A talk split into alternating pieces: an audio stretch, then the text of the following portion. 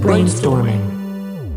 カルロス・ゴーンという方がいらっしゃるじゃないですか日産を立て直したいますね、レバノンに。そうあの人はすごく演出のプロだと思っていてなんか、うんあの結構執行能力が高いっていうふうに言われてるんだけどあのマネ実はマネジメント能力がめちゃめちゃ高かったっていううんうん。こあのことがですねか結構ビジネス会話で有名で、あのまあ、人をめっちゃ切ったんだよねコストカットのために、切ったんだけどなんかそれと同時に残った人のマネジメント能力がすごくて例えば、えっと、キャッシュフローの改善をうん。自分でなんか例えばキャッシュフローやばいからこの改善案どうしようと思ってまず自分で仮説を作るのね。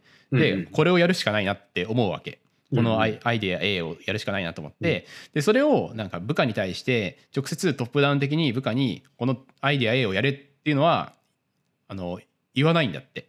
うんうんうん。まず自分で考えたアイデアを言わないっていうのが第一、でなるほど第二に、えっと、その部下に経営状況をなんか理解してもらうことから始めると、うんうんうん。今こういうことになっていて経営状況がマジでやばいと。うんうん。キャッシュフローの改善しなければいけなくて。でさキャッシュフロー削減を10%じゃキャッシュフローじゃない？コストの削減を10%したいんだけどあ 20%, 20%やんないと本当はやばいかもしれない。20%削減のアイデアを持ってきてくれないかみたいなことを言うわけね。部下に対して。なるほど。で部下は、えーまあ10%ならいきますけど20%はさすがに無理っすよみたいなことをなんか言うんだけど、いやいや持ってこいみたいな感じで持ってって いやいやその無理ですよ。よく考えましたけど無理ですみたいな。いやいやダメだ。もう20%持ってこいみたいな感じでここは結構強気なんだって、うんうんうん。いや20%持ってこいって。なるほど。で。それでいやーもう本当にどうしてもって言うんだったらこれしかないっすね。もう本当に超考え抜いた結果これしかないっすって言ったらあのそそれがあのこう取引っていうかそのゴーンがもともと考えてたアイデア A にこう近いようにある意味誘導してうんうん。でどうしてもそれこれしかないみたいなことを部下が自分でたちで考えると。でそしたらあのゴーンが「うんそれでいい。それでいけ」みたいな感じで承認するわけね。なるほど。で そうすると苦渋の決断をした部下はそのアイデアを自分ごと化できるのでうん。あのかなりそのアイデアに対して実行の責任能力っていうか自分ごと化してあの執行することができてうんうん。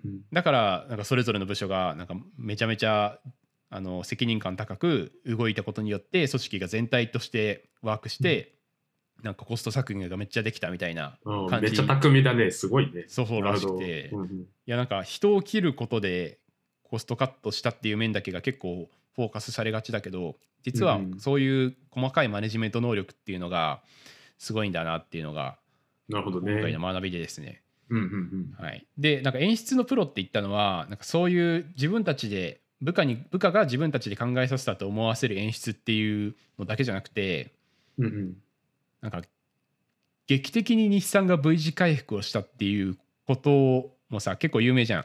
うんうんうんその劇的な V 字回復も実は演出だったっていう説があってですね。あ、そうなんだ。そうそう。これはちょっと、あのー何？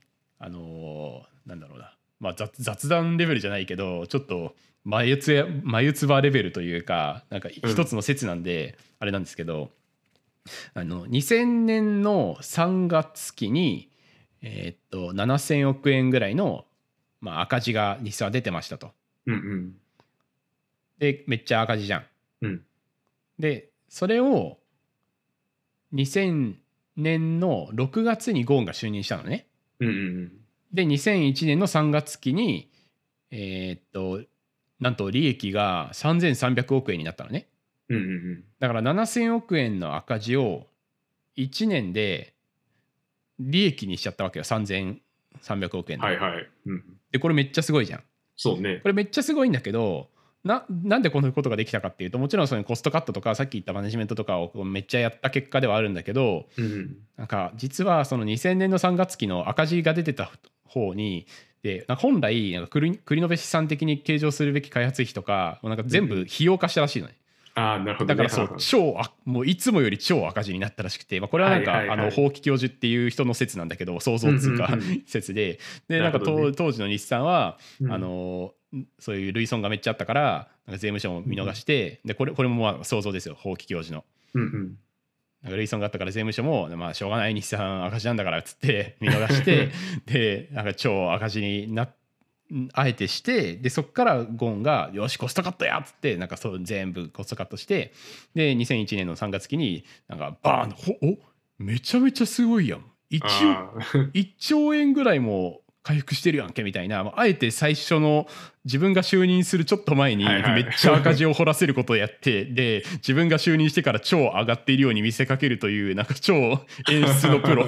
なるほどね、そこの数字を。そうそうそう。でそうすることによってなんか自分がスーパースターであるっていうことを社員にも分からせるしなんかメディア的にも分からせるっていうことをこうやって、あの自分の信頼力っていうか影響力を高めて日産をより良くしようみたいなことをしたらしい。うん、なるほど。結構やっぱ演出がうまいんだね、そういう。そうそうそうそう。うんうんでもなんか実はなんかそういう演出がうまくいったのはなんか日本のその日産だけでフランスのなんだっけルルルノルノー、うん。ルノ会っていうもともとゴーンがいたところの会社かな？うん。はでなんかそういう同じことをやろうとしてもな全然うまくいかなかったらしいよ。だからにに日産だけなんだそうなぜか再現性がない。そこはなんでなんか分かんないけど、うーん、そうなんだね。うん、日本人が騙されやすいだけの可能性はある。けどなんか最近コロナでもさ、その、うん。今コロナで全体的に下がってるから、なんか今のうちに赤字計上しとけみたいな感じで、なんかちょっと深く掘ってるような企業が結構、なんか結構あるよね。その説めっちゃあるある。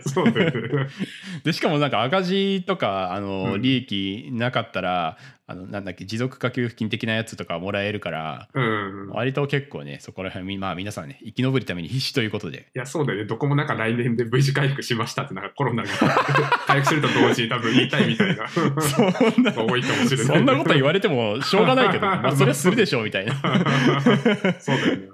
確かに。はい、ということで、うんえっと、ちょっと短い今日は短いんですけれどもカルロス・ゴーンというのは演出のプロで実はあの劇的な V 字回復も実は演出だったし、えーコストカットで冷酷な人間だと思われていたけれどもマネジメント能力が超ハイパーうまくて自分たちで考えさせるという演出がめっちゃうまいっていうお話でございました。なるほど。はい、ご視聴ありがとうございました。ありがとうございました。Brainstorming.